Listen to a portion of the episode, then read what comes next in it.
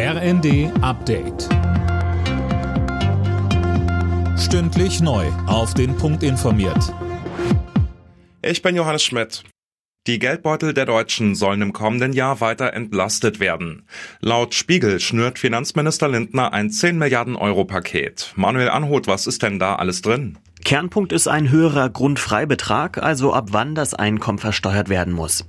Außerdem ist eine Erhöhung des Kindergeldes geplant. Nicht in vollem Umfang würden nach Lindners Planungen sehr hohe Einkommen profitieren.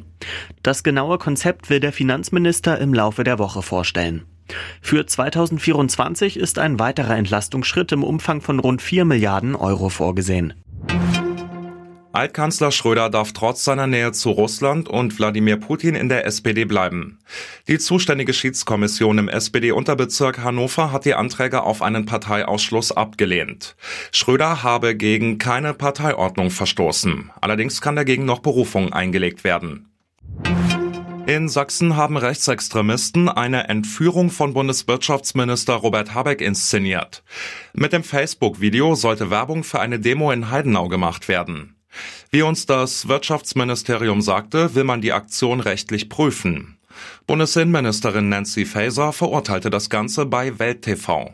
Ja, man kann gegen steigende Energiepreise demonstrieren, aber es ist eben nicht in Ordnung, den Minister für Wirtschaft auf diese Art und Weise zu beleidigen oder zu bedrohen. Und das ist ein klares Bedrohungsszenario, mit einer Entführung zu drohen. Und genau das meine ich, wenn ich davor warne, sich solchen Protesten dann anzuschließen.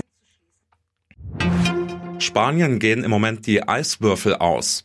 Die Gründe? Hohe Nachfrage und gestiegene Herstellungskosten. Der sogenannte König der Eiswürfel, der knapp ein Viertel des spanischen Marktes beliefert, sagte einer Zeitung, jeden Tag rufen mich Geschäftsleute weinend an und flehen um Eis. Alle Nachrichten auf rnd.de